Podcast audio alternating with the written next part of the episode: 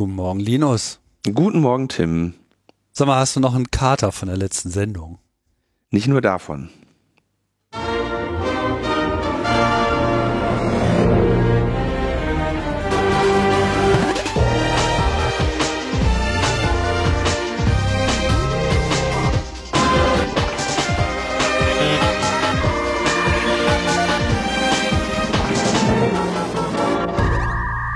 Logbuch Netzpolitik Nummer 467 vom 3. September 2023. Wir haben euch ganz schön im Regen stehen lassen in diesem Sommer. Gab nicht so viel Sendung.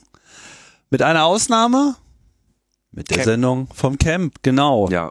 Die ihr vorgefunden habt im Feed. Oder vielleicht auch auf YouTube, da war es äh, vorher zu finden, beziehungsweise das stimmt ja gar nicht, auf mediaccc.de. mediaccc.de. So sieht's aus. Mhm, genau. Eine sehr zu empfehlende Sendung, wurde ich gestern noch drauf angesprochen. Gestern noch. Ja, von, von einem äh, guten Freund und Hörer, den ich gestern Abend getroffen habe, sagt er, auf dem Weg habe ich gehört, mit diesem Hessenfurter, krasse Geschichte. Hessenthaler. Hessenthaler Grenzfurt, da kann man durcheinander kommen.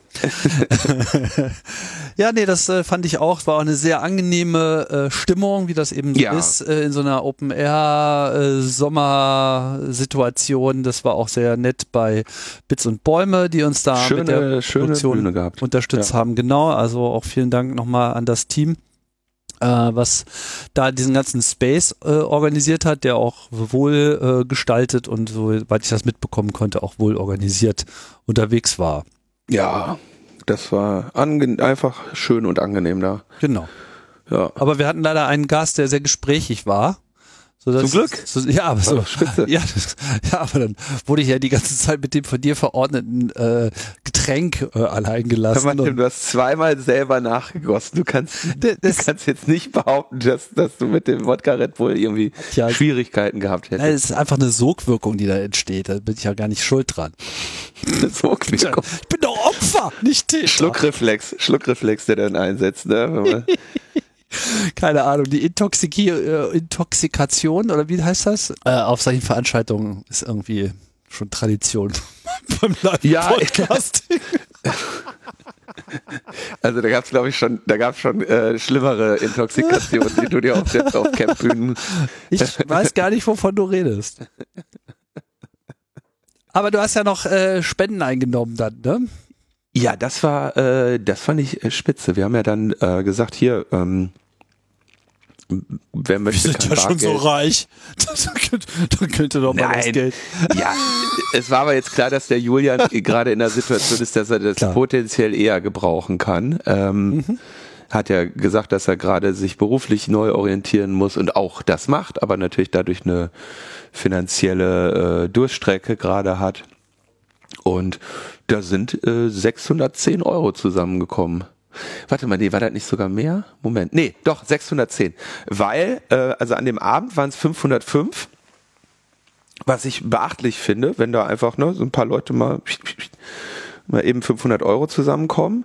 Und der, dann kam am nächsten Tag kam noch einer zu mir und sagte, ja, er hat sein Camp Badge und zwar nicht das von äh, 2023, sondern das Cardio Badge von 2019 an, äh, an meist, meistbietend versteigert und da sind nochmal 105 bei rumgekommen und die quasi die Kaufende der- oder der oder die Kaufende wussten auch, dass das Geld dann an den äh, Julian Hessenthaler geht. Insofern hatten, waren die jetzt äh, haben die jetzt nicht so gelitten, sich hochzubieten. Ja, und hat er noch sein sein Badge verkauft für den Julian, was ich schon sehr geil finde, weil ich würde mich niemals würde ich ein Camp Badge abgeben, ja, also die selbst wenn die äh, wie er sagte auch, habe ich jetzt zwei Jahre nicht benutzt, hat er stimmt auch, ja, äh, ich meins auch nicht, aber ich würde es nicht abgeben. Umso cooler fand ich diese ja Aktion halt äh, sich da so zu überlegen, ich, ich, ich habe hier was, was ich nicht brauche, was anderen Leuten potenziell viel Geld wert ist.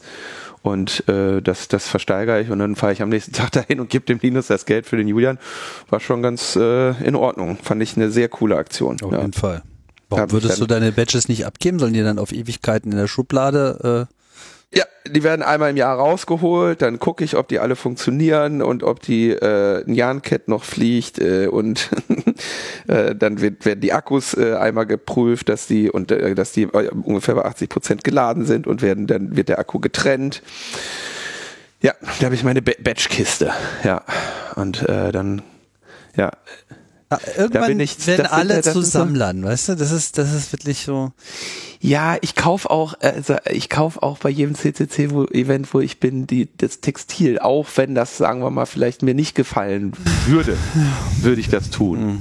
Ähm, ähm, auch vielleicht, wenn es gibt ja manchmal Situationen, dass, dass es kein schwarz, schwarzes Textil gibt und ich trage ja nur schwarz, aber kaufe ich dann auch. Ne, das, da gibt's auch ich einen riesigen Schrank mit Nerd-Shirts, die mir, äh, die mir vielleicht gar nicht mehr passen. Wobei, nein, das passt. Ich habe ja nicht zugenommen. Quatsch. Die sind, da habe ich die halt liegen so lo locker auf alle jetzt. Die, die habe ich zu heiß gewaschen. So. Und äh, nee, sowas äh, nee, mache ich. Nee, aber ja, coole Aktion, sich davon zu trennen. Das, äh, ich fand das beeindruckend für eine spontan, geht mal, werft mal ein bisschen Geld zusammen, fand ich das eine, eine coole Summe. Wird ihn jetzt nicht, äh, wird er sich jetzt nicht mit zur Ruhe setzen können, aber ähm, coole, hat mich, äh, also fand ich erfreulich hoch für ein paar hundert Leute mal eben kurz, ohne, ohne großartige Planung und so. Und wir werden sicherlich auch, wenn äh, weitere Pläne von Julian sich materialisieren, äh, die finanziell äh, Spenden annehmen können, werden wir sicherlich auch hier darauf hinweisen. Genau, er hat ja auch einige Pläne äh, verkündet. In dem Podcast müssen wir jetzt nicht alles genau. wiederholen. Falls ihr es noch nicht äh, gehört habt, hört mal rein. Es ist wirklich eine sehr unterhaltsame Sendung äh, geworden. Wir waren da sehr glücklich und zufrieden damit. Ja, vielen Dank auch nochmal an Julian, genau. dass er das mit uns gemacht hat. Ja, Du hast äh, noch einen Vortrag bei, bei Bits und Bäume gehalten, ne? Du warst da quasi so Stammgast auf, auf der Stage. das ist meine Hut. ähm, ja, naja, ich habe dann äh, wahrscheinlich so den letzten Vortrag auf dem ganzen Camp gehalten oder zumindest einen der letzten Vorträge und habe halt nochmal einen Rückblick auf die ganze Projekt Blinkenlights-Zeit äh, geliefert, einiges erzählt, was ich vielleicht auch schon früher mal erzählt habe, aber vielleicht nicht so in diesem, nicht so vollumfänglich, auch ein paar ähm, ja auch mal ein paar Sachen gezeigt, die wir alle so vorhatten und die dann nicht geklappt haben. Als ich durch mein Material gegangen bin, habe ich gemerkt, oh Gott, das ist so lang und so viel, irgendwie das kann ich jetzt gar nicht alles aufzählen, weil was ja viele nicht so, also was heißt viel was kein, kein Mensch weiß, äh, ist, was eigentlich so zwischen diesen ganzen Installationen abgegangen ist. Ne? Also dieses Blinklights-Ding, das hat uns ja so von 0 auf 100 zu äh, internationalen Medienkünstlern hochkatapultiert und es gab dann wirklich so eine, so eine Phase von so ein, zwei, drei Jahren, da war ich echt viel unterwegs äh, auf diesem Planeten äh, und habe Vorträge gehalten über, über Blinkenlights, aber ich habe das dann auch immer genutzt, so ein bisschen CCC und Hackerkultur in Fokus äh, zu rücken. Und da war ich halt äh, von Japan bis äh, Brasilien, also wirklich quer über den äh, Planeten verteilt, äh, hier und da immer mal wieder im Einsatz. Und was halt auch kam, waren halt Anfragen aus aller Welt. Ne? Also äh, gut, Toronto hat geklappt, Paris hat geklappt, aber zwischendurch gab's halt von überall, also wirklich von überall haben mir Leute irgendwie, ja, hier, guck mal das Haus, wäre das nicht schick, pipapo und so. Und äh, natürlich, klar, denkt man sich so, ja, wäre vielleicht schick, aber es hatte dann, sagen wir mal, die, die sonstigen Rahmenbedingungen haben nicht gestimmt. Aber es gab halt auch so ein paar Sachen, wo es dann eben auch wirklich mal schon konkreter äh, wurde und teilweise auch Projekte, die erst auf den letzten Metern äh, gescheitert sind, während wir also schon Pläne äh, schmiedeten, aber wo dann, was weiß ich, das Funding ausgefallen ist oder die Zusagen zu spät kamen und so weiter. Ähm, all das äh, habe ich dann äh, auch nicht jetzt in zu viel Details wiedergegeben, aber mal so einen Überblick gegeben und auch so ein paar Ideen, die wir noch hatten, die nie realisiert wurden, etc. pp. Ja, könnt ihr reinhören. Achso, ja, und am Schluss habe ich natürlich noch über unser kleines Blinkenlights Polychrom, was wir da auf dem Camp äh, mhm. gemacht haben, noch berichtet, dann zusammen mit dem Björn auch so ein bisschen die Technik nochmal äh, erläutert, die dort zum Einsatz kam, ja, die, die dann schon doch komplett anders war als äh, zu letzt in unseren Sachen, weil es halt jetzt mal richtig mit LED und Farbe und so weiter war. Ja, dazu mehr auch in der nächsten äh, Freakshow nochmal. Ja, ja, schön.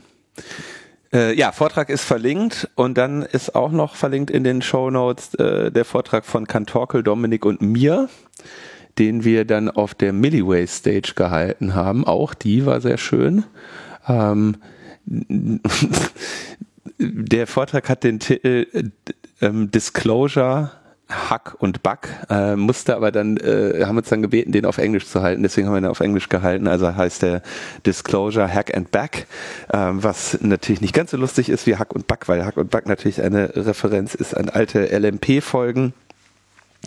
Ähm, wir haben ein bisschen darüber gesprochen, wie wir eine Ransomware-Gang äh, infiltriert haben und dann die also wir waren auf deren Command and Control Server durch einen Hinweis, den wir bekommen hatten und haben dann die äh, quasi die Opfer, die, wo wir also gesehen haben, dass die ähm, sich mit diesem Command and Control Server verbunden haben oder deren Daten dort lagen. Die haben wir dann informiert darüber, dass sie gerade kompromittiert wurden und äh, ihnen damit teilweise geholfen, die Angreifer noch loszuwerden. Äh, teilweise waren wir auch zu spät.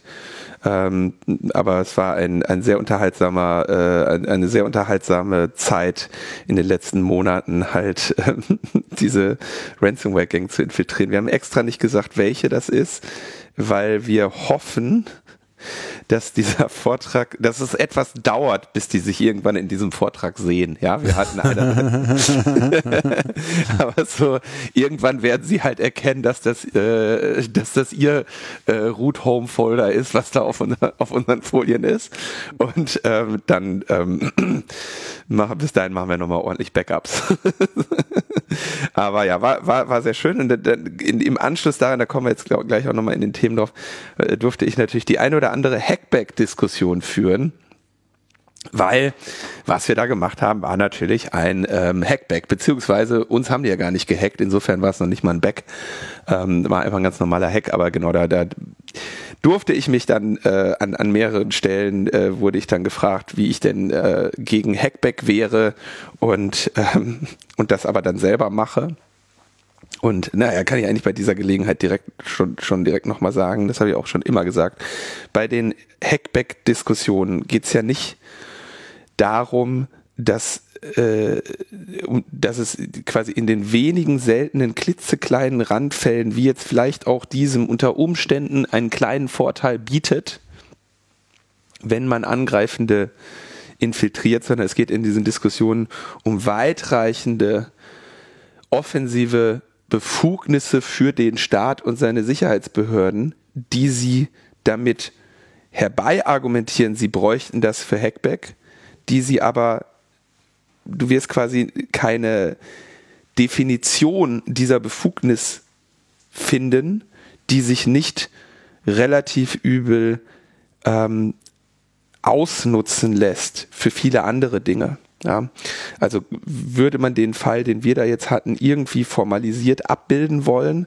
dann wäre das etwas, was äh, aus einer staatlichen Perspektive präventiv gewesen wäre. Ja, also wir haben ja die gehackt, um weitere Angriffe zu verhindern. Ja, und damit hättest du quasi, wenn man das jetzt in eine allgemeingültige Regel schreiben würde und sagt, das ist jetzt etwas, wozu der Staat befugt ist, dann hast du eine ganz, ganz fürchterliche ähm, ein fürchterliches Missbrauchspotenzial und eine sehr weitreichende Befugnis zum, ähm, zu, zum Eingriff in Grundrechte äh, geschaffen. Und äh, deswegen glaube ich, dass es hier äh, vielleicht würde ich argumentieren, wir haben vielleicht nach dem kategorischen Imperativ gehandelt, dass das, was wir getan haben, unsere, äh, unsere, unsere, unsere Aktion selber äh, in Ordnung war, aber dass es äh, nicht dazu genügt oder dass es keinen Grund gibt, nun eine allgemeine Befugnis für Staaten zu schaffen. Ja, das ist mir relativ wichtig in diesem Kontext zu sagen. Und noch dazu, wir haben am Ende relativ wenig Schaden wirklich verhindert. Ja, ähm, auch das finde ich äh, wichtig dazu zu sagen. Wenn jetzt natürlich Leute daherkommen und sagen, ja, hier Hackback total gut und äh, jetzt wollen wir nur eine Sache noch, wir wollen nicht irgendwelche äh, ähm, irgendwelche Aktivisten, die das äh, aus Spaß machen, sondern wir wollen staatlich mandatiertes Handeln und das äh, glaube ich, da bin ich nach wie vor nicht für. Naja. Okay. So, dann warst du aber auch noch DJ. Ja, das äh, im, im Anschluss an unsere Sendung war das, ja. Ähm, ich habe mit meinem äh, auch mit, hier der Vortrag war ja mit Kollegen von mir und mit, aufgelegt habe ich dann auch noch mit einem Kollegen von mir mit Balthasar. Äh, da wurde ich dann während wir aufgelegt haben auch darauf hingewiesen, dass mein, unser Soundcloud Account immer noch keine 3000 Follower hat und äh, das bemängel ich. So, das äh, kreide ich jetzt hier nochmal an. Also, erstens klickt ihr jetzt auf den Vortrag von Kantorke, Dominik und mir und dann klickt ihr auf das DJ-Set und dann klickt ihr auf Like, Subscribe, Glocke. Kann oh ja nicht so schwer sein. Oh Gott. Ja, mir ist das wichtig. Ja, ja. Dein, dein, dein fragiles Ego, Linus. Das ist wirklich jetzt. schlimm. Aber das ist ja auch nötig. Genau, und ich wollte, ich wollte noch, äh, oder willst du noch ein bisschen meine DJ-Künste loben? Dann kannst du. Das war alles gut, was ich da gehört habe. Ich habe jetzt nicht die ganze Zeit daneben gestanden, aber ich äh, konnte mich nicht beklagen. Ich mag den Sound, den du da produzierst. Ähm, wir haben noch für äh, die Lea Oswald, die hat eine äh, ne, ne tolle Fotoserie auf Flickr mit, äh, mit, mit viel bunten Licht vom Camp. Die habe ich auch noch mit in die Show Notes getan. Ähm, Lea ist vielleicht äh, einigen bekannt, ist äh, unter anderem Betreiberin von äh, Chaos.social zusammen mit Rix und äh, auch eine umtriebige, gute Fotografin. Die hat da auch einige Objekte, die wo ich auch Schwierigkeiten hatte, die zu fotografieren. Äh, hat sie sehr gut abgelichtet. Tolle, tolle Fotoserie. Kann ich auch empfehlen. Könnte auch Like, Like, Subscribe, Glocke. Ja, könnt ihr bei Lea auch machen. Sind auch sehr, äh, wie soll ich sagen, Datenschutz-aware-Fotos. also wenn ihr das, das Gefühl habt, es war niemand da auf dem Camp. Doch, da waren schon überall Leute. Äh, ja, da waren aber auch überall Schilder, dass man. Ja, ja also ich sag mal, ich bin ja, ich bin ja quasi einer der Hauptautoren der Fotopolicy, so wie sie da steht. Da habe ich die, glaube ich, irgendwann mal formuliert. Die gab es ja schon vorher, aber wir haben sie dann irgendwann mal noch, noch mal umformuliert. Mhm. Der Elektra hatte mich irgendwann mal darauf angesprochen, hat gesagt, Linus, wir, wir müssen uns über diese Fotopolicy auch mal Gedanken machen, weil wir werden in 20 Jahren zurückblicken auf diese Riesen-Events und da ist auf den Bildern einfach kein Mensch. Und das ist natürlich schon. Ähm, so sieht's aus. Es führt halt äh, zu, äh, äh, also ich, ich bin nach wie vor stehe ich hinter dieser Fotopolicy. Ich finde das, ich finde es auch grundsätzlich einfach nicht in Ordnung, Menschen ohne ihre ähm, Einwilligung zu fotografieren. Aber man äh, wird sich vielleicht auch mal überlegen können oder zumindest bei Leuten, ich, ich glaube, die Fotopolicy sollte so bleiben, ja, aber man kann auch mal überlegen, dass es, dass es eben vielleicht auch okay ist, wenn irgendwo im Hintergrund jemand verschwommen ist oder so, ja. Oder dass man das Bild vielleicht macht und die Person dann nochmal blurrt oder so, aber ja, es waren Leute da. Definitiv, kann ich auch bestätigen. Sehr, sehr viele sogar. Ja. Mhm. Gut, lass uns zu den Themen voranschreiten, die wir jetzt hier auf der Liste haben. Endlich genau. Themen. Thema, Thema Hackback, ja. Ähm, das FBI hat äh, Quackbot lahmgelegt. Quackbot ist eine, ein relativ großes Botnet, ähm, so ein Prinzip so ein Trojaner-Botnet. Ähm, die Quackbot habe ich auch im, im Rahmen beruflicher Tätigkeit mal gesehen im Zusammenhang mit Ransomware-Fällen. Jedenfalls hat das FBI deren Command-and-Control-Server übernommen und hat ähm, 700.000 infizierte ähm, Rechner quasi übernommen und ähm, ähm, befreit. Befreit. Ja. Wieder so eine Sache, ne? Jetzt ist es wieder, oh, ist das jetzt ein Hackback oder nicht, ne? Dürfen jetzt, dürfen das nicht, darf Deutschland das? Äh, ich würde wieder sagen, ne? Also Also warum, Natürlich ist das warum, gut. Warum sollten Sie das jetzt nicht dürfen? Also welchen Teil dürften Sie da nicht dürfen wollen? Ähm, also ich kenne die, die US-Situation nicht, aber in Deutschland wäre das jetzt e, also erstmal grundsätzlich das Eindringen in ein äh, fremdes Computersystem, ja. Und potenziell, das war ja die, die, die Diskussion auch, wann, war denn Deutschland das erste Mal mit sowas zusammen? Da hatten sie auch eine Situation. Ähm, de facto wenn die jetzt, also de, de, de, de facto, wenn die deinem Rechner sagen, ähm, trenne dich von diesem Botnet, dann greift ja der Staat in die Integrität deines Computers ein. Ja, und ähm, natürlich hat er dafür erstmal nicht unbedingt die ähm, Befugnis. Und meine Position dazu ist, die sollte er auch nicht haben. Ich finde das total in Ordnung, dass er das, dass er das nicht darf. Ja, ähm, und ich finde es find's auch in Ordnung, dass äh, Katorke, Dominik und ich nicht eine Ransomware-Gang hacken dürfen, es aber trotzdem gemacht haben und dass wir nun in Anführungszeichen das Damoklesschwert über uns haben, dass irgendeiner, der äh, äh, uns jetzt verklagen könnte. Ich sag mal, die Ransomware-Gang könnte sagen, uns sind hier Millionen entgangen. Wir klagen auf Schadensersatz. ja. Oder eines der betroffenen mhm. Opfer könnte sagen, ey, äh, ihr habt unsere AD-Dumps ausgewertet, obwohl ihr das nicht durftet, um uns dann zu warnen, dass wir gehackt wurden. Ja, ist in Ordnung. Ne? Und das finde ich, ich finde das auf eine Weise in Ordnung, dass es so ist, weil wir dadurch nämlich nicht irgendwie auf, auf sicherem äh, auf sicherem Boden der Befugnis irgendwas machen und dann zu weit gehen, sondern sehr genau und umsichtig vorgegangen sind, weil wir etwas Illegales getan haben und darauf achten mussten, dass wir eine äh, kein Kläger, kein Richter Situation haben. Und wenn der Staat jetzt diese Befugnis hätte und sowas am laufenden Band machen würde, dann würden die allen möglichen Scheiß machen können und könnten dann sagen, ja, sind wir aber befugt zu. Ja, das, deswegen finde ich es gut, dass niemand diese Befugnis hat und finde es trotzdem auch gut, wenn dann in seltenen Fällen ähm, so etwas passiert und wir so eine äh, ja, Grauzone haben, wo man am Ende äh, kein Kläger, äh, kein Richter Situationen hat.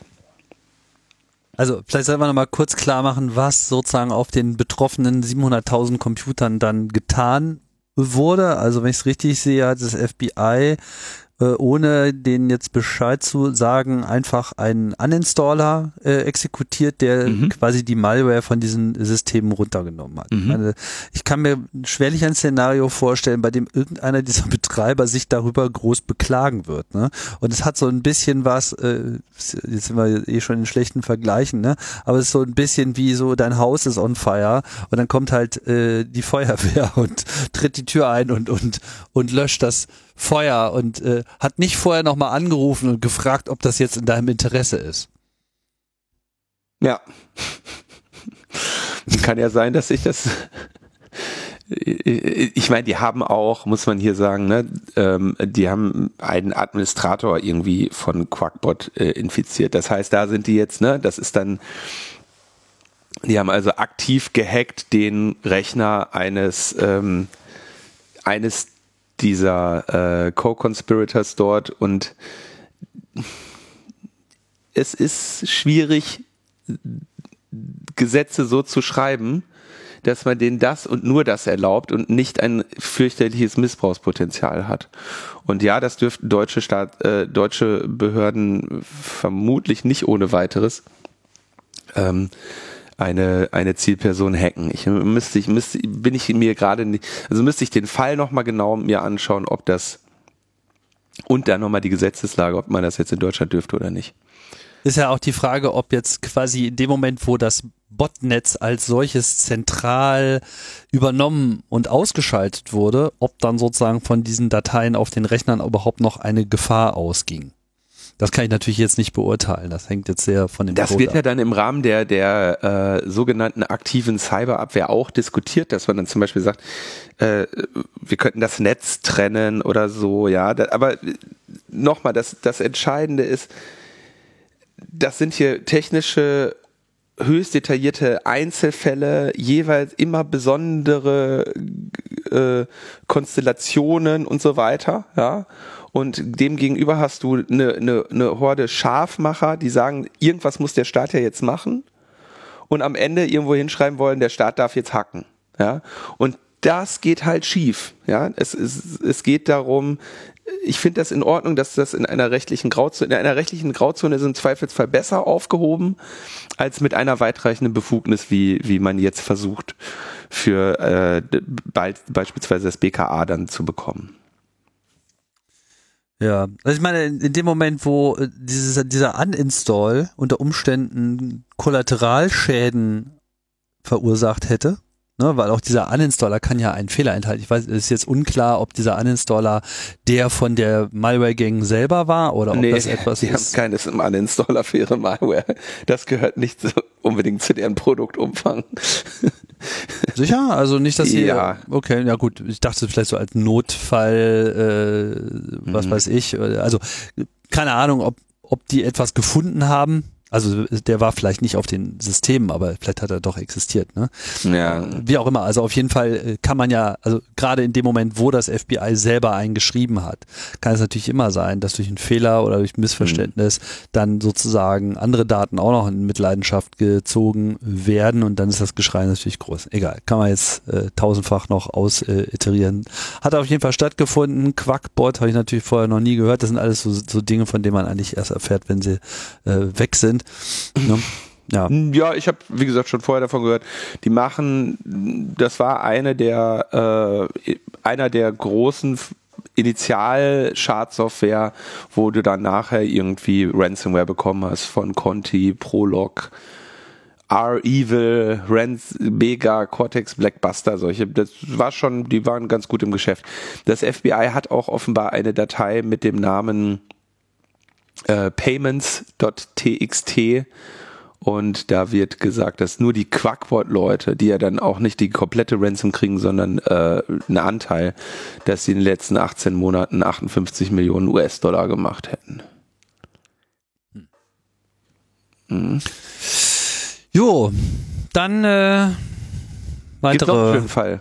Noch so ja, was. Es, es haben Hacker eine Stalkerware äh, gehackt die den Namen Web Detective hat, auf portugiesischer Sprache beworben wird, primär in Brasilien äh, genutzt wird. Und die haben die Kundschaft, die Daten über die Kundschaft, also über die Bezahlenden für diese Stalkerware, äh, anderthalb Gig haben sie an DDO Secrets gegeben äh, und die vielen äh, Giga, äh, die vielen Terabyte Daten über von den Opfern, also betroffenen Personen, die diese äh, Stalkerware auf ihren Systemen hatten, die haben sie gelöscht. Ja. Was ist DDO Secrets? Äh, DDO Secrets ist so eine Leaking-Seite. Die haben wir auch, glaube ich, öfter mal verlinkt, ähm, die in letzter Zeit ähm, gerne mal äh, Distributed, Distributed Denial of Secrets, ähm, ich weiß nicht genau, Name, wie auch immer, ja, aber die haben, äh, da wird relativ, findest du relativ viele Leaks. Und die haben unter anderem ähm, so äh, Leaks unterschiedliche Levels so an Whistleblower-Leaks. Genau, die haben genau, also Whistleblower Leaks. Und die haben unter anderem teilweise haben sie dann Limited Distribution, weil da also bei dem bei diesem Web Detective ist das jetzt so, dass sie es nur an Journalistinnen und äh, Forscherinnen rausgeben. Da musst du dann eben sagen, ich bin so und so und ich möchte das äh, mir anschauen. Ja, das heißt, das ist nicht ähm, nicht frei zugänglich. Ja, die die geben das nur bestimmten Personen. Let Me Spy haben sie auch, ist auch so ein Stalkerware-Ding, glaube ich. Ähm, und teilweise haben sie aber auch Dinge, die sind dann nicht in Limited Distribution, sondern geben sie es äh, einfach allen. Genau. Ja, finde ich auch ganz gut. Waren äh, auch mal wieder ersta erstaunlich viele Daten, ja, also wird viel genutzt, äh, offenbar diese, diese Stalkerware und das ist ja eine, eine ganz ekelhafte Geschichte. Ne? Also äh, im Prinzip Trojaner-Software, die üblicherweise von Männern auf die Smartphones von Frauen gespielt wird, ähm, kann es sicherlich auch umgekehrt geben, aber äh, das wird äh, so die Werbung richtet sich schon sehr stark an Männer. Äh, die, das ist wirklich, äh, würde ich sagen, richtig, richtig niedrig. Ja, ja, richtig ekelhaft, äh, sowas erstens zu nutzen und dann auch noch sowas äh, zu äh, verkaufen, ja, anzubieten. Ekelhaft. Welt ja. schlecht. Ja. Dann war ich, ich weiß nicht, ob ich, da, also die letzte Sendung ist so lange her. Ich glaube, ich habe es nicht erzählt, dass ich in so einer ZDF-Doku war. Über, habe ich das erzählt? Digital Fail Deutschland im Datenstau? Weiß es nicht, glaube nicht. Ja, äh, habe äh, eine äh, ganz, ganz lustige ZDF-Doku über habe ich das jetzt? Ist doch egal, ich erzähle es nochmal. Äh, Doku darüber, wie Deutschland ähm, wie Deutschland es verkackt, ja. Und ähm, da, da, da durfte ich äh, viele, viele Fails äh, kommentieren, darstellen. Wie, ne? Dann haben sie irgendwie auch sehr schöne Beispiele rausgesucht, wo dann irgendwie so irgendwelche ähm, wie heißt das, wenn man studiert? BAföG, ein BAföG-Antrag musst du dann, kannst du digital stellen, ja. Und am anderen Ende wird dann das, was du digital eingegeben hast, ausgedruckt und dann kriegst du einen Brief zurück, ja. Also wo sie mal wieder so richtig den Prozess so richtig schön digitalisiert haben. und das war äh, äh, sehr, äh, es ist eine, eine Doku, die dann mal zeigt, wie, wie, wie katastrophal schlecht das in, in, in Deutschland läuft, ja. Hm. Ja, das äh, ist so. Da haben wir jetzt auch noch ein paar andere Meldungen zu dem Thema. ja. Die Ampelkoalition hat Halbzeit und äh, ja, ich weiß auch nicht, das ist ja auch ein, äh, ein Trauerspiel, ne? Wenn man, ich weiß nicht, da, da läuft vieles nicht so gut. Ähm,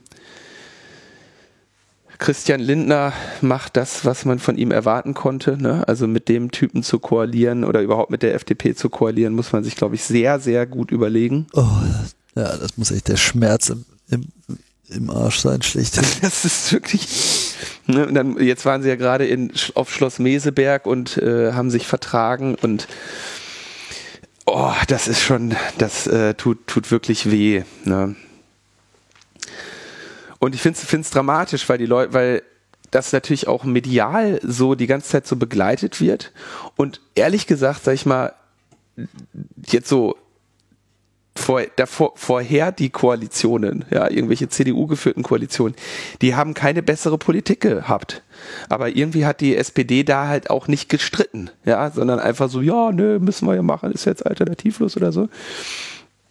Und ich glaube so ein bisschen, das Problem ist, dass jetzt, sag ich mal, bei, der, bei den Leuten, die so große Koalitionen wählen, denen ist das halt, oder, oder die die CDU wählen, denen ist das völlig egal, wie, wie, wie scheiße die Bande ist, während, oder wie inkompetent die sich anstellen, während halt bei intellektuellen, also sag mal, intelligente Menschen wählen ja nicht CDU.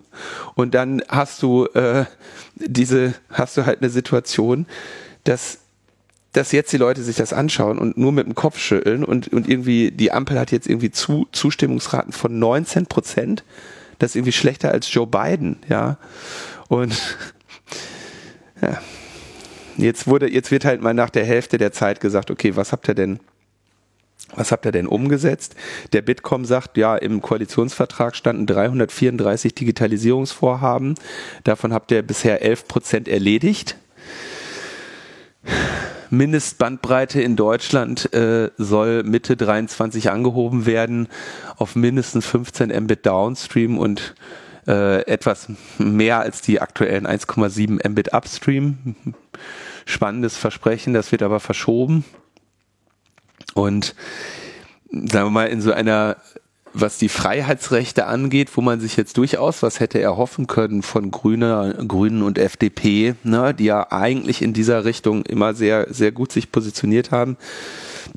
So Einsatz von Staatstrojanern soll runtergefahren werden. Das ist eher so ein halbherziges äh, Gesetzesvorhaben. In Sachen Chatkontrolle haben wir eine sehr wankelmütige Haltung, ne? eine leider äh, nicht besonders kompetente Innenministerin, äh, in diesem Fachbereich zumindest nicht besonders kompetente Innenministerin und da hätte man sich auch natürlich was sehr viel Besseres äh, gewünscht. Dann soll jetzt das BND-Gesetz reformiert werden, werden wir in der nächsten Sendung äh, behandeln.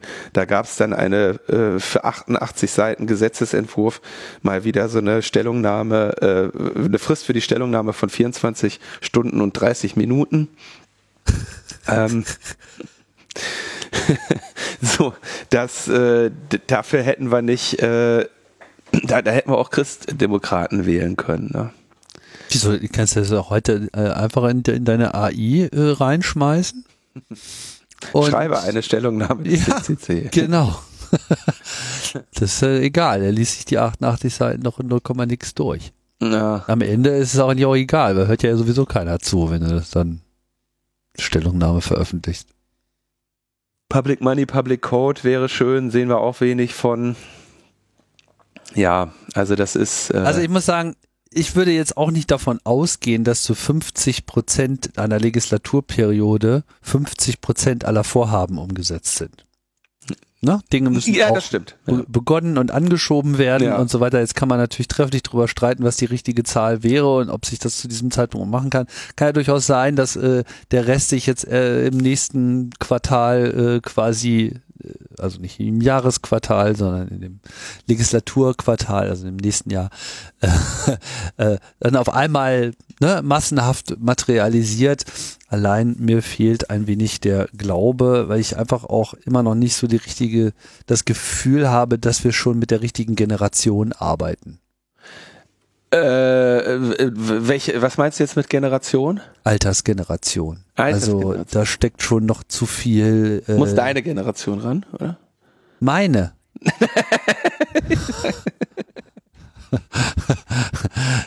ich setz eher auf deine, ehrlich gesagt. ja. Ja. Weil so in meiner Generation war das ja auch alles noch nicht so verbreitet. Also ich bin da ja, ich, ich bin ja eigentlich gar nicht offiziell Teil meiner eigenen Generation. Ich bin ja Generationsflüchtling. ich suche in jüngeren Generationen Schutz, die ein wenig mehr, mehr, mehr, wie soll ich sagen, also mehr so meinen Vorstellungen entspricht. Ne? ja, es kam ja schon immer alle hier mit diesem, wie hieß es, äh, Native, äh, Digital Native, ne? Das wurde ja dann immer nur äh, Jüngeren zugeschrieben. Und ich immer ja. so, Moment, Moment, Moment. Weil ich bin doch auch. Wir hatten das alles umgebaut. ich war schon dabei. Nehmt mich mit.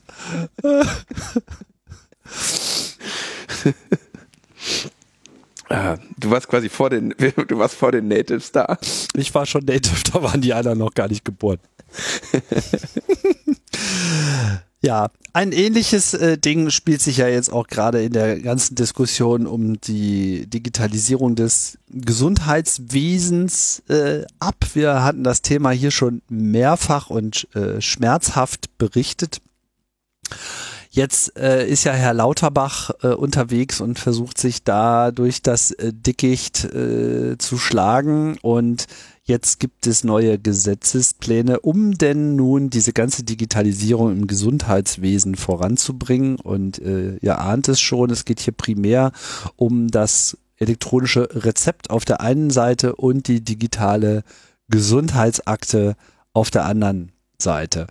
Ähm, nebst anderen Maßnahmen sicherlich, die das flankieren, aber das sind so mal die primären Produkte und da ist ja auch was dran. Ne? Also die Verheißung davon ist ja, dass man eben wegkommt vom Rezeptzettel äh, und mit einem elektronischen Rezept den ganzen Flow äh, optimiert. Nicht, dass ich jetzt sagen würde, das war jetzt das, was mich primär mh, mm, gehemmt hat.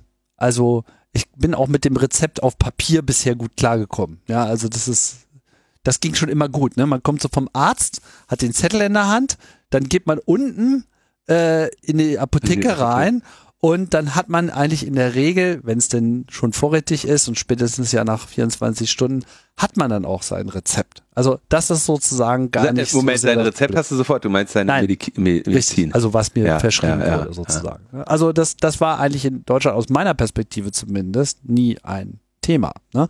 Nichtsdestotrotz gibt es natürlich auch durchaus Punkte für so ein E-Rezept, weil dann wird das halt irgendwo gespeichert und dann kann man darüber eine Statistik machen und was ist denn eigentlich verschrieben worden etc. Und idealerweise geht es ja dann auch in meine Verschreibungshistorie mit ein, an der ich ja selber ein Interesse haben kann, sprich digitale Patientenakte oder Gesundheitsakte.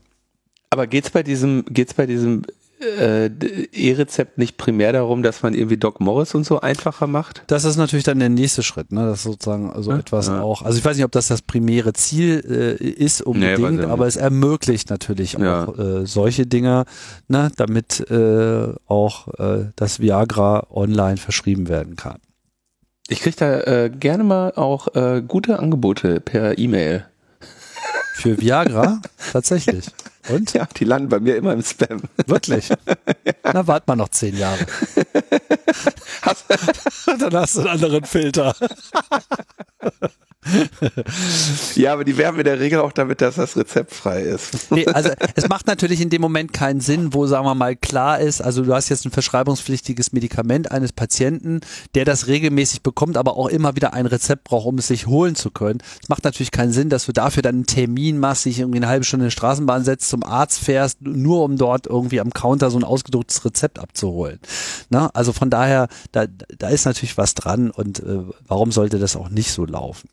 Um das also jetzt alles zu beschleunigen, gibt es jetzt eine neue äh, Reihe von Gesetzen, die äh, all das beschleunigen sollen. Und da geht es natürlich äh, primär um die Umsetzung. Eigentlich sollen ja die ganzen Arztpraxen schon in der Lage sein, diese Gesundheitsakten zu befüllen und E-Rezepte auszustellen. Das haben wir hier schon ein paar Mal thematisiert. Aus verschiedensten Gründen ist es halt nicht so weit. Da wird also nochmal nachgelegt und das Ganze soll also dann äh, zum 1. Januar 24 eine Pflicht werden für Ärzte, dass sie E-Rezepte ausstellen können müssen, äh, obwohl es eben eigentlich schon seit zwei Jahren dann soweit äh, gewesen sein soll. Diese E-Rezepte werden zentral äh, gespeichert und naja, dann geht's halt los, dann muss man wieder Apps benutzen, braucht Smartphones, um das alles irgendwie äh, durchzuführen.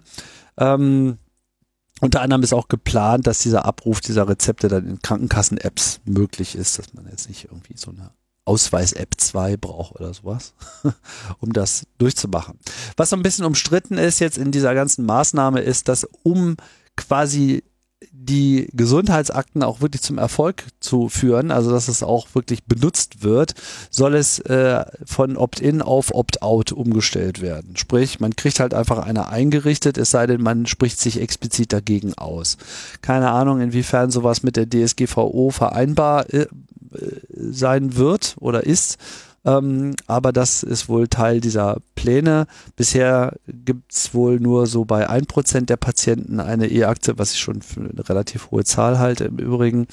Äh, das Bundesgesundheitsministerium möchte aber gerne auf 80 Prozent kommen im Jahre 2025. Und das äh, ist dann sozusagen der Weg, der hier beschritten werden soll. Naja, ein Abfallprodukt davon, äh, insbesondere auch der zentralen Verschreibung und der Patientenakte, ist natürlich die sicherlich auch umstrittene medizinische Forschung, die Zugriff bekommen soll, auch auf quasi auf Opt-out-Basis.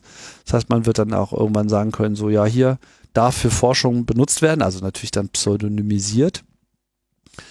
Ähm, ich verstehe die Motivation, ganz ehrlich.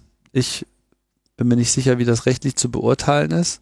Aber äh, wenn man halt die medizinische Forschung in Deutschland äh, beschleunigen möchte in diesem Bereich, ist es natürlich klar, dass diese Daten sehr wertvoll sein können, ne? weil man damit natürlich sehr viel mehr Leute quasi auswerten kann, also nicht die Leute auswerten kann, sondern den medizinischen Verlauf äh, auswerten kann, um neue Erkenntnisse über die Wirksamkeit von bestimmten Maßnahmen oder bestimmten Medikamenten zu bekommen. Tja. Ja, der Lauterbach hat ja dann auch äh, auf die Frage, also das mit dem Opt-out, ich bin mir da irgendwie, ne, ich bin kein Jurist, aber ich glaube, sowas einzuführen mit nur Opt-out ist, ist, muss man auf jeden Fall sich anstrengen. Und Lauterbach sagt ja dann, dann haben sie eine schlechtere medizinische Versorgung. Ja, weil, das ist, weiß ich jetzt auch nicht. Ja, Immerhin hat das so gegeben, dass Deutschland Entwicklungsland ist in diesem Bereich. Ja gut, das äh, war, Breaking News, ja. Also ich meine, man könnte auch von der digitalen dritten Welt sprechen, die wir hier langsam darstellen. ähm, ja. Ich denke halt, also meine, meine Sorge ist, ne, wenn ich mir anschaue, äh, äh wie wir in anderen Digitalfeldern eine Katastrophe nach der anderen bauen, sehe ich einfach keine Hoffnung, dass wir das im Bereich der Medizindaten nicht machen. Und entsprechend äh, sehe seh ich das sehr äh, kritisch, wenn das jetzt auf einmal schnell und ambitioniert laufen soll. Ja. Ähm, gleichzeitig sage ich ja auch, ich meine, wenn du irgendwie Sachen hinkriegen willst, dann musst du die halt einfach mal äh, ambitioniert und ordentlich machen. Ich glaube, Medizindaten ist enorm kompliziert als Datenstruktur abzubilden. Und weil es äh, kompliziert als Datenstruktur abzubilden ist, ist es, äh, wird es wahrscheinlich einfach nur so eine so ein Geraffel, ja, da hast du wenigstens alle Daten da, aber das muss sich, das ist trotzdem nicht irgendwie sinnvoll sortiert oder einsehbar, ist so ein bisschen meine Erwartung dieser, in dieser Angelegenheit. Und ja, aber es ist natürlich, wahrscheinlich ist es richtig, wenn du das als, wenn du das mit Opt-out machst, kannst es wahrscheinlich, wirst du keine sehr hohe äh, Adoptionsraten bekommen, ja. Das stimmt schon. Es ist ein, äh, ein schwieriges Feld. Du meinst, wenn man, wenn man das mit Opt-in macht, dann äh, hat man keinen hohe Adoptionsrate. Ja, sorry, natürlich, genau. Wenn du sagst, du musst dich auch aktiv dafür anmelden, dann werden die Leute das einfach nicht machen und dann brauchst du das gar nicht zu machen. Ja. Gleichzeitig äh, äh unter der Annahme, dass sie es ordentlich machen würden, fände ich es auch in Ordnung, das mit Opt-out zu machen. Aber da sie es nicht ordentlich machen, wäre ich eigentlich lieber für ein Opt-in.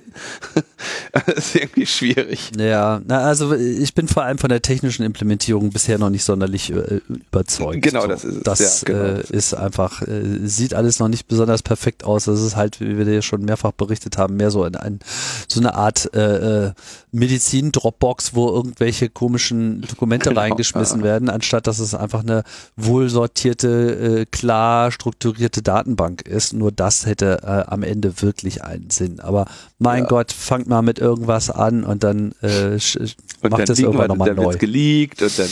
Ja. Also meine Prognose ist mit diesen ganzen Erwartungshaltungen 80 Prozent äh, und so weiter werden das nutzen. Äh, das ist einfach, das ist ein Fiebertraum. Ja, auf keinen Fall. Also vielleicht kommt man auf 80 Prozent äh, die äh, keinen Opt-out äh, gewählt haben. Ja, das kann ich mir durchaus vorstellen. Aber ja. dass das irgendwie aktiv vollständig aktiv genutzt wird, und ja. genutzt wird und befüllt wird und äh, auch korrekt äh, durchgeführt wird, das glaube ich, da können wir uns dann doch äh, von trennen, von diesem Gedanken. Aber von daher wird es noch eine Weile dauern. Wobei wir da natürlich hier haben wir auch schon mal, das war äh, so einige Zeit her, aber da hatten wir einen sehr äh, ausführlichen Kommentar von einem ähm, Menschen, dessen, wenn ich das jetzt richtig erinnere, Frau krank war ich hoffe, sie ist inzwischen wieder gesund. Die war, äh, soweit ich mich erinnere, äh, etwas ernsthafter erkrankt. Und der dann aber sagte, ne, dass es tatsächlich eine enorme Belastung ist, die ganze Zeit irgendwelche Bilder und Befunde hin und her zu tragen. Und dann hast du das wieder nicht oder dann hast du unvollständig. Und der Arzt A gibt das aber jetzt gerade nicht raus, weil er was anderes zu tun hat. Und äh, dass das äh, für ihn und seine Frau eine große Belastung auch war. Und äh, vielleicht ja landen wir in einer in einer Situation, in der dann eben die die chronischen oder schwerkranken Menschen, die auch ja große wichtige Patientenakten mit nennenswerten Informationen haben, das dann machen und so gesunde äh, Menschen, die ab und zu mal äh, Blut abnehmen oder so, jetzt nicht unbedingt so ein Ding pflegen. Ja, und dann dann hast du nicht 80 Prozent, dann hast du vielleicht 10 Prozent, aber das sind dann vielleicht auch die 10 Prozent, auf die es ankommt oder so. Könnte ich mir vorstellen. Gut. Next. Bleiben wir bei, bei den Gesetzesvorhaben der äh, Ampelkoalition.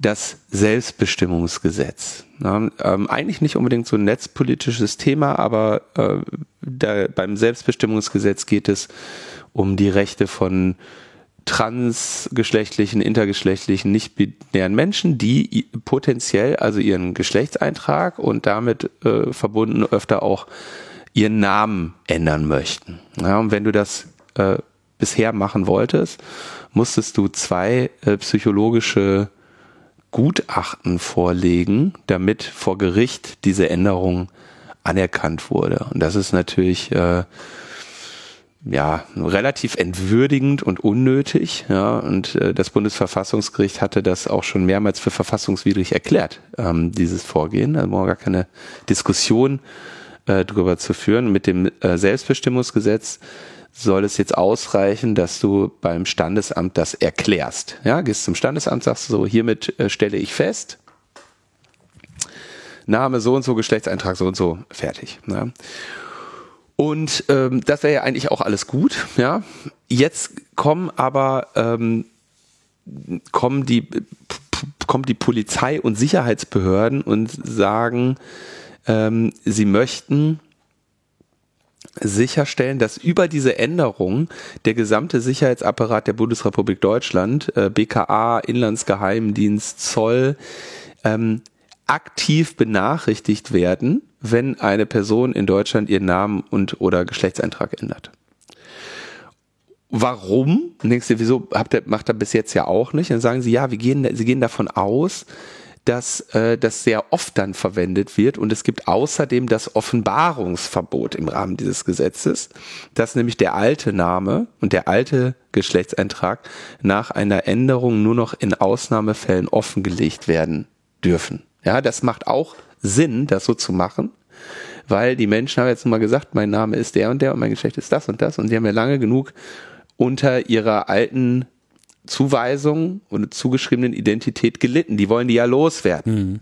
Und dann brauchst du nicht irgendwelche AfD-Honks, die äh, jeden Tag nochmal daran erinnern, dass du mal ein anderes äh, Leben geführt hast gegen dein, gegen dein Gefühl und gegen deinen Willen, ja. Und insofern macht das auch Sinn zu sagen, nee, dieser Name, der wird jetzt nicht mehr genannt und äh, dieses andere äh, Geschlecht, was da mal stand, das wird jetzt nicht wieder rausgekratzt oder oder steht auch nicht äh, hinter bis bis drei, bis 2023 männlich, seitdem äh, nicht binär oder was auch immer, sondern das ist einfach grundsätzlich jetzt so. Ja.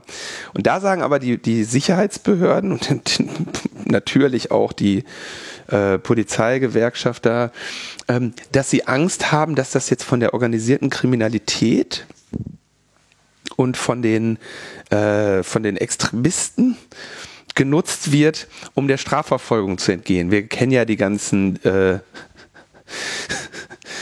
die ganzen Terroristen, die sich dann äh, noch das Geschlecht ändern lassen, um besser ins Flugzeug zu kommen. Ja, totaler Unsinn, aber da, ich glaube auch, das dürfen die gar nicht. Ohne, ohne jetzt großartig deren religiöse Gesetze da gelesen zu haben, würde ich sagen, wahrscheinlich dürfen die nicht ihr Geschlecht ändern. Aber auch, naja, auf jeden Fall hängt da jetzt so eine, weißt du, da hast du schon so eine, so eine schöne äh, Entwicklung. Hast du einmal, dass du ein, ein Freiheitsrecht ein Grundrecht mal vernünftig ermöglicht, eine verfassungswidrige Praxis loswerden willst, ja, in diesen, du musst aber vom Psychologen dir das attestieren lassen und so weiter. Und jetzt kommen sie dran und wollen den ganzen Mist dann irgendwie noch zu so einem Sicherheitsthema machen. Und äh, das glaube ich auch, dass da wieder einfach nur irgendwelche Spinner äh, sich irgendwas herbeifantasieren, weil ich kann mir nicht vor, also ich kann es mir einfach nicht vorstellen, dass das ähm, dass das jetzt irgendwie von Kriminellen ausgenutzt wird. Ja. Naja gut, aber ich und meine, wenn du jetzt wirklich untertauchen möchtest und du musst nur eine Erklärung beim Standesamt äh, abgeben. Ja, ja. Das ist dann schon ein relativ äh, einfacher äh, Schritt in gewisser Hinsicht. Also, just saying. Ab, ne? Also sagen wir mal so, es wäre, wenn ich untertauchen will, ne? Dann würde ich wahrscheinlich nicht damit anfangen beim Standesamt. Ja. Also du bist ja nicht ausgerechnet ja. in Deutsch. Weißt du? Guten Tag. Ich muss untertauchen. Ich heiße jetzt Tanja. So, das, genau. Das ist jetzt auch nicht so naheliegend, ja. Ja, okay. Also Terrorismus sozusagen, äh, Verfolgung gilt nicht als Grund. Okay, also da, da bin ich mal gespannt. Das ist, also ich halte die, diese ganze, äh, Sache für, für leicht übertrieben und ich glaube, es wäre hier sinnvoller, mal die, die, sich das Leben der Betroffenen anzuschauen. Und wenn du mit Menschen sprichst, die das offiziell hinter sich gebracht haben, ne, mit, mit diesen Gutachten und so weiter, die empfinden das als, als äh, hart, äh, belastend und entwürdigend. Und ich glaube nicht, dass die das irgendwie geil finden, zu sagen, dass man ihnen sagt, ja, du kannst diesen Schritt machen, gar kein Problem. Nur, wir, ähm, wir, wir machen dann eine Meldung an das BKA, die Bundespolizei, das, Bunde, das Bundesverwaltungsamt zum Nationalen Waffenregister äh, und zum Ausländerzentralregister, dem Bundesamt für Migration und Flüchtlinge, dem Bundesamt für Verfassungsschutz, dem Bundesamt für den militärischen Abschirmdienst, den, Ju, dem jeweils zuständigen Landeskriminalamt, dem Zollkriminalamt, den Hauptzollämtern der Finanzkontrolle Schwarzarbeit und der Zentralstelle für Finanztransaktionsuntersuchung. Bitte hier einmal unterschreiben. Ähm, ja, weiß ich jetzt auch nicht, ob das. Äh Aber wäre das so schlimm? Also ich meine, das ändert ja jetzt sozusagen an dem Vorgang nichts. Ich würde das zu beurteilen lieber den Menschen äh, zulassen oder äh, überlassen, die vor dieser Entscheidung stehen. Ist ein bisschen ja, wahrscheinlich werden die auch die Pille schlucken. Die haben vorher äh, äh, irgendwie zwei psych psychologische Untersuchungen irgendwie äh, gemacht, um, um, um das zu dürfen. Das ist, die werden auch diese Pille schlucken. Die Frage ist, ob das jetzt irgendwie notwendig ist. Weil, wie gesagt, ich glaube, da ist nur wieder irgend so eine verkappte äh, Transfeindlichkeit hinter, dann irgendwie zu sagen, oh, boah, hör mal, da könnte ja jetzt jeder kommen. Ja, genau darum geht's bei diesem Gesetz. Und äh, naja, also lassen wir das an der Stelle mal äh, offen. Aber ich habe den Eindruck, Elon Musk ist auch äh, zum Standesamt gelatscht und hat gesagt, ich muss auch unbedingt eine Namensänderung vornehmen. Ryder heißt nämlich ja Twix, ne? Und, und alles ändert sich. Heißt Twitter jetzt X. Haben wir hier noch gar nicht so äh, besprochen, ist vielleicht auch nicht so wichtig. Ich bin ja ehrlich gesagt sehr froh darüber, dass das jetzt umbenannt worden ist, weil dadurch wird es mir leichter gemacht, äh, Twitter äh, in einer romantischen, positiven Erinnerung vorzuhalten in meinem Kopf. Ne? Mhm, mh. Weil ich bin ja schon ein bisschen angepisst, weil sozusagen jetzt so mein bevorzugter sozialer Netzraum, ich weiß, Twitter ganz furchtbar und alles und so weiter, aber jetzt ist halt richtig schlimm und äh, es hatte ja auch, es hatte ja auch seine guten Seiten. Jetzt kann ich aber sozusagen an Twitter romantisch zurückdenken mhm. und mir denken, so erst seitdem es X wurde, war es richtig scheiße. Stimmt nicht, mhm. aber ne, man hat ja so seine kleinen Fluchten. Denn X, was für ein Scheißname. Was, was, was ist überhaupt mit dem los? Dieses X-Ding, das probiert er ja schon seit Jahrzehnten. Der wollte ja schon mal PayPal, glaube ich, auch in irgendwie irgendwas mit X umbenennen. Und irgendwie ist er, hat er so ein Ding, so ein Rad am Wandern mit, mit, mit diesem Buchstaben X. Damals wurde das wohl noch verhindert. Und sie haben ihm dann irgendwie gesagt, so, geh mal aus der Sonne, mach mal was anderes irgendwie. Das heißt jetzt PayPal. Und dann hat er SpaceX gegründet. Ja. Und jetzt ist ihm für Twitter wahrscheinlich kein richtiger Präfix äh, eingefallen. So TwitX oder Post-X, postet, äh, und jetzt einfach nur X. Und ist ja dann auch allen völlig auf, auf den Nuss gegangen, hat dann irgendwie dieses riesige, leuchtende, blinkende, krass weiß strahlende X oben auf dieses Twitter-Headquarter draufgeballert, was alle genervt hat, was natürlich auch gleich wieder demontiert werden musste, weil er gar keine äh, Genehmigung dafür hatte und so weiter und so weiter. Ist ja auch völlig egal. Auf jeden Fall dieser, dieser Schatten eines Netzwerks äh, erlaubt jetzt auch wieder den ganzen alten Scheiß, unter anderem Trump. Ja, Trump haben sie ja eh schon lange wieder erlaubt, ne? Der ist ja nur dann wiedergekommen. Aber jetzt postet er äh, was. Genau, jetzt hat er, und was hat er gepostet? Sein Mugshot, ne? Naja. Äh, äh, damit hat er sich zurückgemeldet. Ich hatte, also, dass er da wieder drauf darf hat, das war, glaube ich, eine der ersten Amtshandlungen. Ähm, und jetzt war er in einem, einem der vielen Verfahren, ich weiß noch nicht mal genau welches, aber wahrscheinlich wegen 6. Januar, ähm, musste er dann zur, zu, zur Polizei, nee, nicht zur Polizei, sondern zum zur Justiz, zum Gericht, glaube ich, hat dann da seinen Mugshot bekommen und natürlich hat er den dann äh, jetzt gerade äh, getwittert. Das war in, ja, aber auch bleibt das war in Georgia im Übrigen, wo er jetzt seine vierte mhm. Anklage verpasst bekommen hat, die insofern ja mhm. was Besonderes ist, als dass sie ja nicht Bundesrecht unterliegt. Also die bisherige Verfolgung rund um äh, die ganzen Vorfälle zum äh, 6 was ist der 6. Januar? 6. Januar, ne? 6. Januar. Genau, also sozusagen der Sturm des äh, Kapitols, den er da initiiert hat. Das wird jetzt äh, über verschiedene gerichtliche Ebenen verfolgt. Unter anderem gibt es halt jetzt auch ein Related Case in Georgia. Da geht es halt konkret um die Wahlbeeinflussung in Georgia. Und das ist insofern was Besonderes, als das einerseits das äh, bedeutet, dass dort Landesrecht gilt und selbst wenn er dann nochmal Präsident werden würde, er sich dann nicht selbst begnadigen lassen kann. Das mhm. hat sozusagen weiterreichende Funktionen, deswegen ist das besonders problematisch. Und äh, er hat es dort auch nochmal mit einer besonders ähm, scharfzüngigen Richterin zu tun, die äh, also hier alle Register zieht. Unter anderem ihn auch genötigt hat, diesen Mugshot anzufertigen. Was ja immer, wenn jemand angeklagt und quasi erstmal formal festgenommen wird in den USA, wird dieses Foto gemacht. Das ist ihm allerdings da auf Bundesebene erlassen worden, aus welchen Gründen auch immer. Hier mhm. nicht. Hat er natürlich genutzt, um dann gleich ganz äh, Batman-Villain-mäßig da in die Kamera äh, zu gucken und gleich auf T-Shirts gedruckt und pipapo. Das ist natürlich auch eine interessante Methode, damit umzugehen. Ja, und dann war das eben seine erste Amtshandlung auf X. Äh, nee, währenddessen, genau, Trump zurück. Äh, Musk erlaubt jetzt wieder politische Werbung auf Twitter. Mhm. und dann gab es noch so einen wunderschönen Fall, wo jemand Missbrauchsdarstellungen verbreitet hat und sie haben den Account am Ende nicht dafür gelöscht.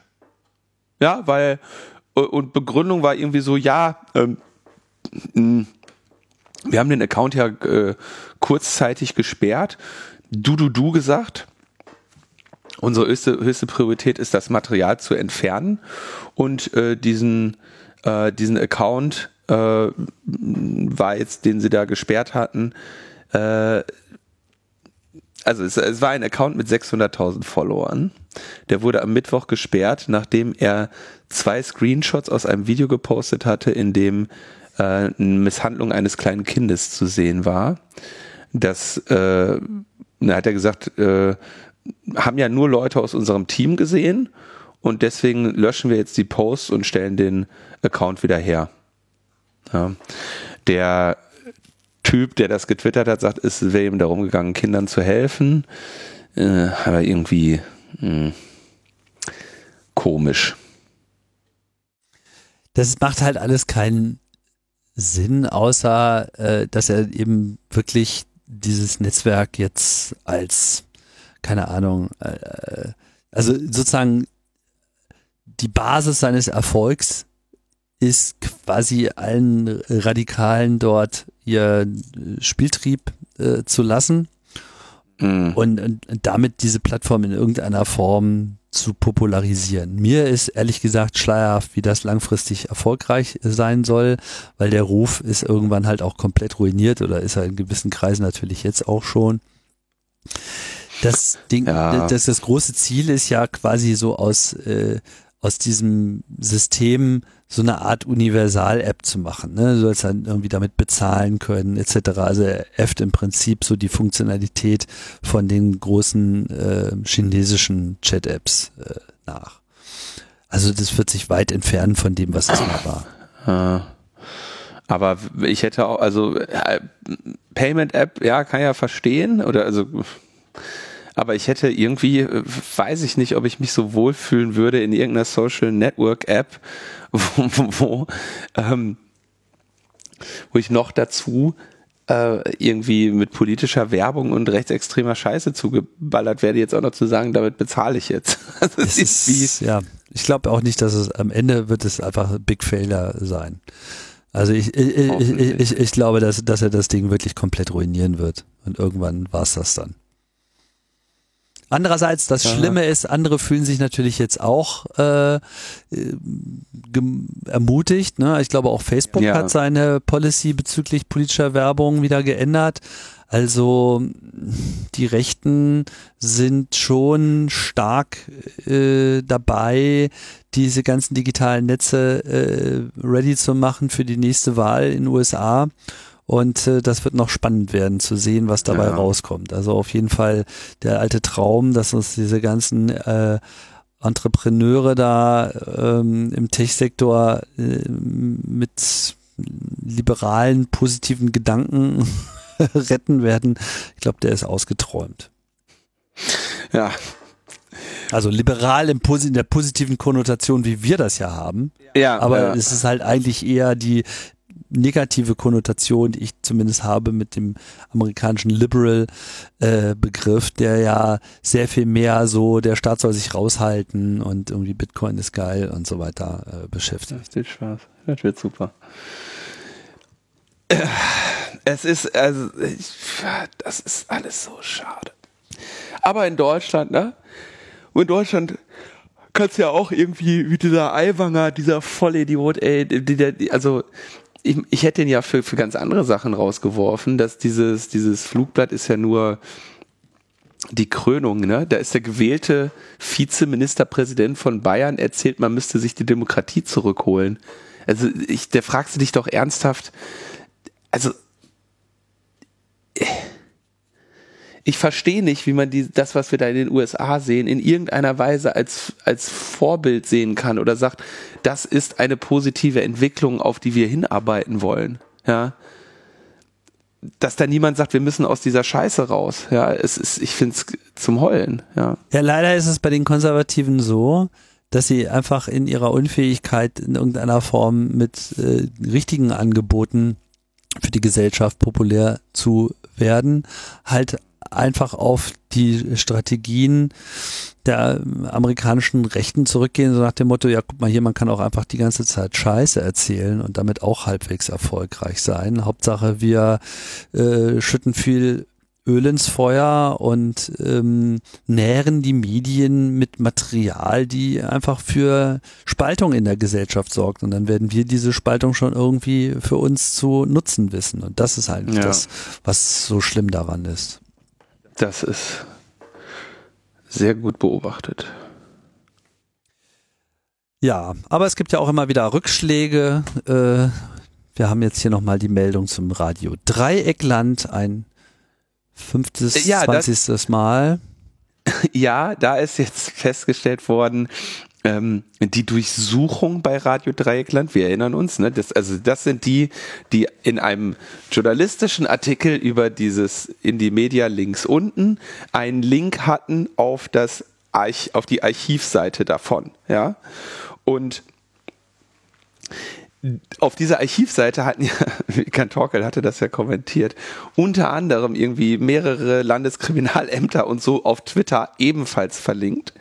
Aber Radio Dreieckland äh, bei den Journalistinnen haben sie dann eine Hausdurchsuchung gemacht und äh, diese Hausdurchsuchung der Redaktionsräume wurde jetzt ähm, als nicht äh, verfassungsgemäß und nicht verhältnismäßig und damit als rechtswidrig äh, abgeurteilt. Ja, aber das Strafverfahren das läuft weiter. Ja, also das, das ist der, der aktuelle Stand.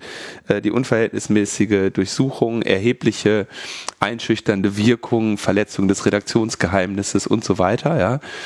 Ähm, hat das Landgericht alles anerkannt und damit gesagt, diese Durchsuchung war äh, nicht, war, war einfach nicht rechtens. Aber das Strafverfahren äh, läuft jetzt erstmal weiter. Das wird also dieser absurde Fall wird äh, natürlich noch einige Zeit weitergehen.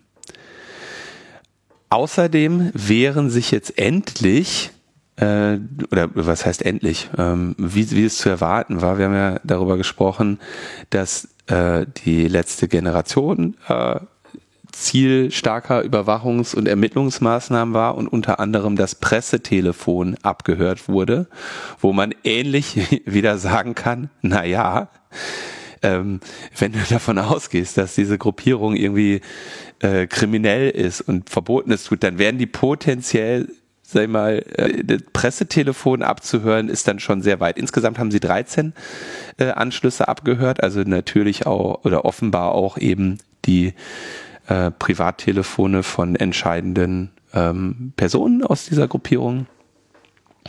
Und jetzt wehren sich die Journalistinnen, die bei diesem Pressetelefon angerufen haben, ja, und sagen hier, äh, wir haben dort angerufen, hm, wir haben äh, uns mit der, der Klimagruppe ähm, ausgetauscht in unserer Auf in unserer Tätigkeit als Journalistin und äh, wir können natürlich nicht die können nicht akzeptieren, dass Journalistengespräche ununterbrochen monatelang abgehört werden. Die Abgehörten das nicht wissen, äh, das ist ein Angriff auf die Pressefreiheit und deswegen gehen wir jetzt äh, dagegen vor. Ja, finde ich auch in Ordnung äh, und äh, ist, ist richtig. Ja, macht die, waren also mehrere Journalistinnen zusammen mit Reporter ohne Grenzen und der äh, Gesellschaft für Freiheitsrechte und äh, würde ich jetzt auch sagen, dass das nicht lange dauert, äh, bis, bis auch diese Maßnahme als rechtswidrig abgeurteilt wird. Und dann gibt's noch eine, eine richtig schöne, eine, also es gibt eine, eine, eine absolute Premiere, kann ich sagen. Ich kann, es gibt bei wenigen Seiten, weiß ich, bei wenigen journalistischen Seiten weiß ich, dass sie zum aller, aller, aller, aller, allerersten Mal bei Logbuch Netzpolitik verlinkt werden. du wolltest gerade ansprechen. Und ich bin mir absolut sicher, dass wir zum ersten Mal auf die Bunte als Primärquelle linken. Die bunte. Ja, aber da sind immer sehr unterhaltsame Sachen auch äh, drauf. Ja. Ne? Also ne? hier Royals, also aktuelle, extra eine Kategorie für auch, ne? Ich gucke mir gerade hier mal äh, aktuelle bunte. Luxusreport. Die Geheimcodes der Superreichen. Natalia Wörner und Heiko Maas. Liebes aus. Die ganze bittere Wahrheit. An ja. Angelina Jolie zerbricht ihre Tochter am Scheidungskrieg. Jörg von Torra zurück zur Ex-Freundin. Ich wusste gar nicht, dass es Jörg von Torra noch gibt. Ja. Caroline Beil. Manche Menschen sind echte Kämpfer, die auch dann nicht aufgeben, wenn die Lage schwierig wird. Besonders die Vertreter dreier Sternzeichen gehören dazu. Bist du dabei? Welches Sternzeichen bist du denn? Sag ich nicht. naja, also sagen wir mal, angenommen, du wärst Widder oder Jungfrau oder Steinbock, dann wäre da was für dich dabei. In der nee, Bund. Ja, nee. da klickst du doch sofort drauf. Na, dann nächstes, nächstes Mal. so, aber okay, was, was berichtet die Bunte? Der Ex-BSI-Präsident Schönbohm fordert 100.000 Euro Schmerzensgeld vom ZDF für die von ihm erlittene ähm, öffentliche Verarschung und äh, damit auch äh, dann in, da, daraus folgende Degradierung, die ja nicht finanziell degradiert ist, aber eben die Abberufung als Präsident des Bundesamtes für des Bundesamtes für Sicherheit in der Informationstechnik. Ja, und äh, in der Show wurde Schönbohm mit Clownsnase gezeigt und vom Böhmermann als Cyberclown verspottet. Ja, da muss man äh, zugeben, der Begriff Cyberclown ähm, wurde erstmals öffentlich vom Chaos Computer Club ähm, propagiert, verwendet, verwendet und, ähm, und wurde dann da viel, viel zitiert. Ja. Ach. Ah, finde ich auf jeden Fall, finde ich auf jeden Fall mal ganz gut, wenn jetzt hier ein Clown gegen einen Clown vor Gericht geht. äh, die, die ganze Geschichte um, Schö, äh, um Schönbohm ist natürlich sehr viel größer und breiter und das hatten wir aber hier alles schon besprochen. Deswegen äh, nur hier einmal äh, Gruß an das Investigativressort der Bunden. So, was war in Polen los? Ja, in Polen Polen ist ja äh, sehr engagiert, unter anderem im, in der Unterstützung der Ukraine. Und vor ein äh, paar Tagen, konkret am 25. und 26. August, sind auf einmal 20 Züge der polnischen Eisenbahn gestoppt worden. Mhm. Einfach so. Also auf freier Strecke waren die so unterwegs und auf einmal wurde Notbremse eingeleitet. Gut, sowas kann man natürlich mal passieren. Allerdings waren die, waren die alle in der gleichen Region oder waren die irgendwie über Polen verteilt? Ähm, das kann ich dir nicht genau beantworten. Also okay. ich würde jetzt mal gegeben die Umstände sagen, das dürfte äh, in etwa dasselbe Gebiet gewesen sein, kann mhm. aber durchaus sein, dass da schon ein paar Kilometer dazwischen lagen. Naja, auf jeden Fall sind 20 Züge einfach so äh, gestoppt worden. Und da fragt man sich natürlich, äh, wie kann denn das äh, sein? Und schnell war davon die Rede, dass es sich hierbei um eine Cyberattacke handelte. Cyber, Cyber. Wir wissen ja, ne? Hacker Netzwerke, komplizierte Systeme, Elektronik, pipapo, da sind richtig findige Leute am Werk. Und ähm, es machte dann auch schnell den Eindruck, dass es äh, hier einen russischen Propaganda-Hintergrund hat. Äh, man muss natürlich dazu sagen, das polnische Eisenbahnnetzwerk ist nicht ganz unerheblich beteiligt an der Unterstützung der Ukraine, weil natürlich da sehr viel militärische Lieferungen durchgeführt werden und generell wissen wir natürlich auch um die Bedeutung eines Eisenbahnnetzwerks für die Infrastruktur eines Landes. Ist ja bei uns auch äh, jetzt nicht so der Fall dass äh, das äh, keine Rolle spielen würde. Auch wenn jetzt so 20 Nothalts innerhalb von zwei Tagen, das haben wir jetzt in Deutschland noch nicht gesehen. Und das hat auch einen Grund, nämlich den, dass in Polen noch ein etwas älterer technologischer Standard bei der Absicherung von Eisenbahnlinien vorherrscht. Der Standard ist ja dieses äh, ETCS, sozusagen das europäische Trainsystem, wohin jetzt so Schritt für Schritt die gesamte Infrastruktur in Europa hin abgegradet wird. Und in Deutschland haben wir ja für die Zugsteuerung schon seit längerem die ganze Basis auf der Technik von GSM. GSMR, wir hatten das neulich vor ein paar Sendungen schon mal, wo das ausgefallen ist. Das äh, ist natürlich auch eine kritische Infrastruktur, aber sie hat zumindest den Vorteil, dass sie so halbwegs grundverschlüsselt ist und äh, von daher nicht so ohne weiteres zu ercybern ist. Aber in Polen ist es leider noch anders, denn dort sind noch einige Züge und Strecken mit äh, der ganz alten polnischen Technik unterwegs. Und dabei handelt es sich leider um eine komplett unverschlüsselte und leider auch unauthentifizierte Technologie, die darin besteht, dass du nur auf einer Trägerfrequenz von 150 Megahertz ein paar Töne drauf modulierst also drei verschiedene Frequenzen, die du nur jeweils 100 Millisekunden lang äh, abspielen musst. Das macht also und dann äh, hast du mit diesen drei Tönen ein Signal ausgesendet. Und wenn du so, sagen wir mal, in der Reichweite von ein paar Kilometern bist und ein Zug empfängt diese Töne, dann wird sofort ein Nothalt ausgelöst.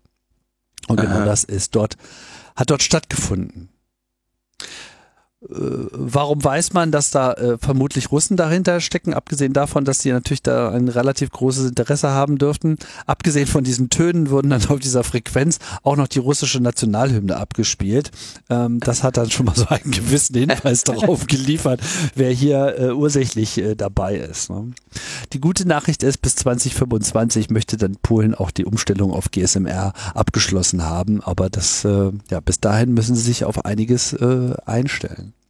Warum erwähne ich das jetzt? Naja, weil es wieder mal so ein Beispiel ist, wo man so richtig das Bedrohungs Potenzial bei der Anwendung von Technologie von vornherein nicht gesehen hat. Wir haben ja auch ähnliche äh, Fehler bei uns im Telefonnetz, wo sozusagen unser Telefon, äh, ja, also wenn, wenn wir Dienste in Anspruch nehmen wollen von einem Mobilfunknetz, naja, dann müssen wir hier SIM-Karte, Verschlüsselung, Kundenidentifizierung, pipapo, was muss man nicht alles auf sich nehmen, um in irgendeiner Form von dem Mobilfunknetz ange genommen zu werden, um dort Dienstleistungen in Anspruch nehmen zu dürfen. Das Netz wiederum kann einfach nur sagen, ja, ich bin dein Telekom-Netz. Glaub mhm. mir alles. Ja. Und die hier oft schon angesprochenen Techniken zum Abhören, wie die IMSI-Catcher, äh, die ja dann einfach mal sagen, ja, ja, ich bin's, dein Telefonnetz, buch dich mal hier ein Aber es ist dann halt gar nicht das. Und das geht halt so einfach, weil die Netze sich wiederum mir gegenüber nicht authentifizieren müssen. Und so ist es hier leider auch bei diesem Zug-Emergency-Stop-System und das ist natürlich äh, eine dumme Sache. Und man könnte sich vorstellen, dass die Polen unter Umständen ihren Technologie-Upgrade jetzt dann doch ein bisschen noch beschleunigen sollten als bis 2025. Ja, allerdings, äh, also das Problem mit dem, äh, ich kann sagen, ich bin dein Netz, das hast du pr primär in GSM. Ja, also bei äh, 3G, 4G, 5G wird es schon schwieriger, dass du einfach jemandem sagen kannst, ich bin das Netz und, äh, und das Telefon wird das einfach nehmen. Aber das ist nur eine kleine Detailsache, weil du natürlich äh, dafür sorgen kannst, dass du, dass die Leute entsprechend downgraden. Also klappt es trotzdem, ja. Wir haben noch Jobs, ein. Einen haben wir noch. Einen nur. genau. Äh, das jetzt für alle Systemadministratoren äh, unter euch, die sich vielleicht noch verbessern wollen, denn Frag den Staat sucht einen Systemadministrator ähm, mit äh, diversen Zahlen. Hier steht 60 bis 100 Prozent. Also man kann äh, der, seine ganze Arbeitszeit dort verbraten oder auch nur 60 Prozent und 24 bis 40 Stunden die Woche ab Oktober 23. Äh, und dann kann man sich für Frag den Staat einsetzen. Ja, vielleicht ist das ja was für euch. Und ähm, der Link dafür ist in unseren Show Notes. Die Grundlage von Frag den Staat ist Freude. Äh, eine Sammlung von Django-Apps, die zusammen eine Informationsfreiheitsplattform ergeben. Diese Sammlung wird in einem Django-Projekt genutzt, zusammen mit weiteren Apps, die unser CMS, unseren Blog, unseren Newsletter und unser Spendensystem antreiben. Wir nutzen ein per SCSS angepasstes Bootstrap 5 und dort, wo es sinnvoll ist, nutzen wir im Frontend View-Komponenten. Das ist alles, glaube ich, relativ zeitgemäß.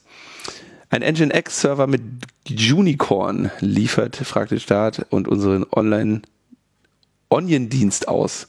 Wir nutzen Postgres und PostGIS als Datenbank. Alles komplett beschrieben. Also das, das ist ja fertig. Das, ja, findet ihr alles in, in ja. dem Link. Klicken, klicken, ihr wisst ja schon, äh, wonach. Genau, Link, sagt, wo, wo, wo ihr es gefunden habt und so weiter. Und dann haben wir noch Termine.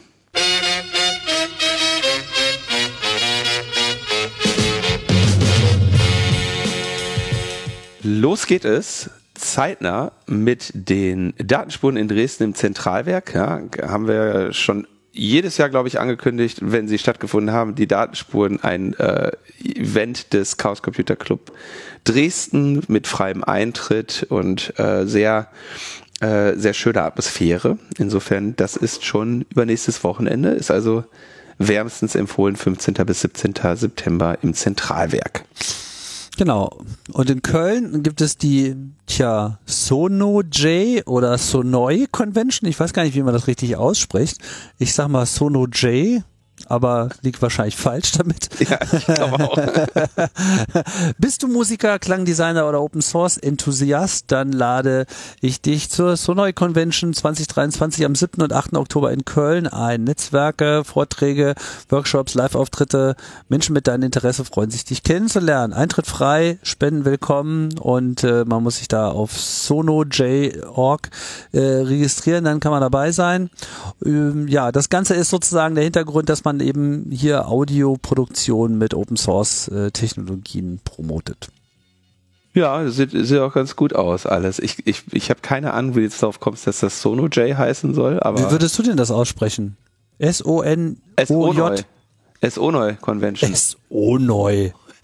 Gott. Ich bin so, so neu. Oder? So notch.